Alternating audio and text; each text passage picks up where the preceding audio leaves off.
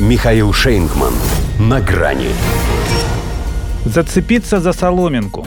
Евросоюз начал собирать 11 пакет санкций. Здравствуйте. На грани.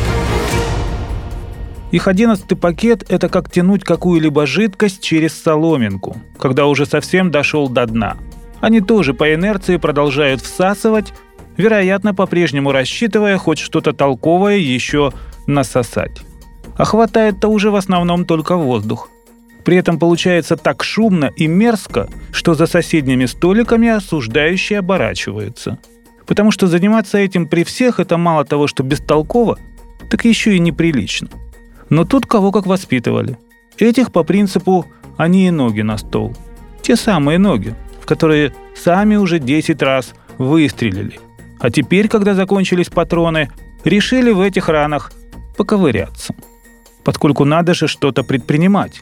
А что, если даже открытый русофоб, свежеиспеченный президент Чехии Петр Павел, он в этой компании хоть и новенький, но порядке знает, генерал, в прошлом возглавлял военный комитет НАТО, признает, что ему не хватает воображения, чтобы сказать, что еще можно сделать.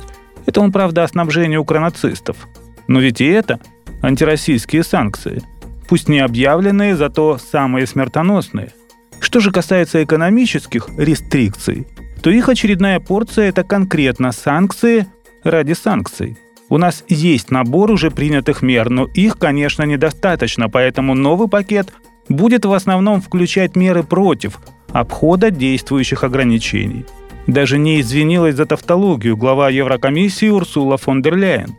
По сути, того ведь и хотят, чтобы масло стало масляным, Хотя если без метафор, то именно из-за их оголтелости с маслом вообще могут быть большие проблемы. И с хлебом, кстати, тоже. Поэтому даже генсек ООН все бросил и примчался в Брюссель, беспрецедентно посетив, в принципе, достаточно проходной и невыразительный саммит ЕС.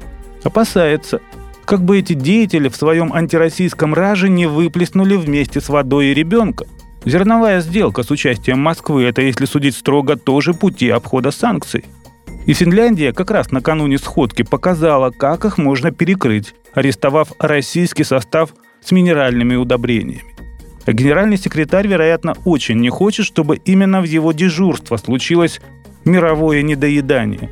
Вот и сорвался из Нью-Йорка, чтобы лично поправить товарищей – Антонио Гутерриш прилетел, чтобы передать лидерам Евросоюза простое послание – «Остановите голод», ссылается Политико на неких европейских дипломатов. Впрочем, для них его присутствие – это так себе событие. Гораздо важнее и символичнее, что они, наконец, разменяли второй десяток пакетов. 11 – это и, как в лото, барабанные палочки, стало быть, можно отбивать ритм на марше, и футбольная команда – в их случае, правда, в ней лишь нападающие. Означает это только то, что у них и ворота под стать голове тоже пустые. И вроде падают европейцы. И даже известно куда. Но подстелить-то им нечего.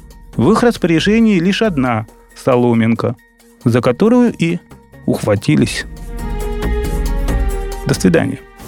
На грани с Михаилом Шейнгманом.